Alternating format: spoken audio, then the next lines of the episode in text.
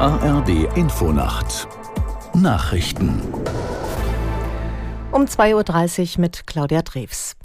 Der Einsatz von künstlicher Intelligenz wird in der EU künftig stärker reguliert. Nach langen Verhandlungen haben sich Unterhändler des Europaparlaments und der EU-Staaten auf ein neues Gesetz verständigt. Aus der Nachrichtenredaktion Jonas Valentin Weber.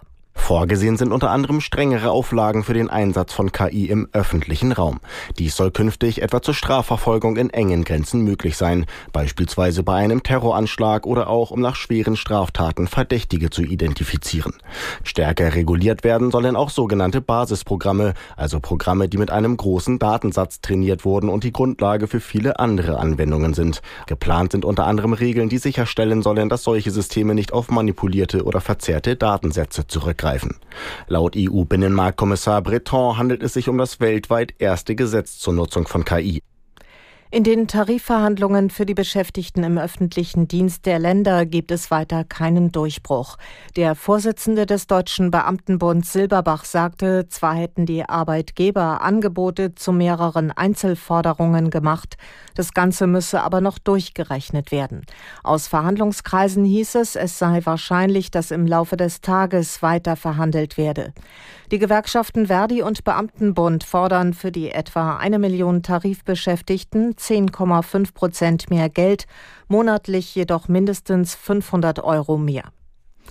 Bundesaußenministerin Baerbock hat den Iran aufgerufen, zu einer Deeskalation im Gaza-Konflikt beizutragen.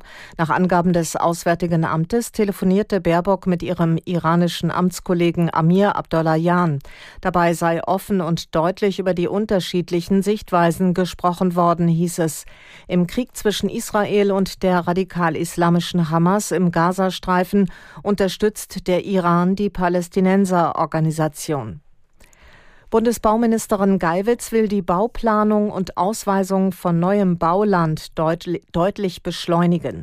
Der Entwurf für eine entsprechende Novelle des Baugesetzbuches sei in Arbeit, sagte Geiwitz der der Welt am Sonntag. Aus der Nachrichtenredaktion Torben Müller. Geiwitz kündigte an, Fristen einzuführen, um die Planungszeiten in Deutschland zu reduzieren.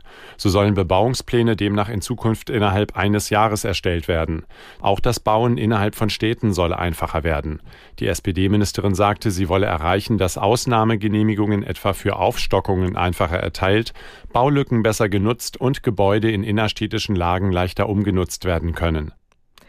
Das Wetter in Deutschland. Im Südosten Regen, Schneeregen, Schnee oder gefrierender Regen, anfangs auch in Vorpommern etwas Schnee. Tiefstwerte plus 6 bis minus 4 Grad. Tagsüber zunächst überwiegend trocken, später einsetzender, teils kräftiger Regen, in Hochlagen Schnee. Höchstwerte 0 bis 10 Grad. Das waren die Nachrichten.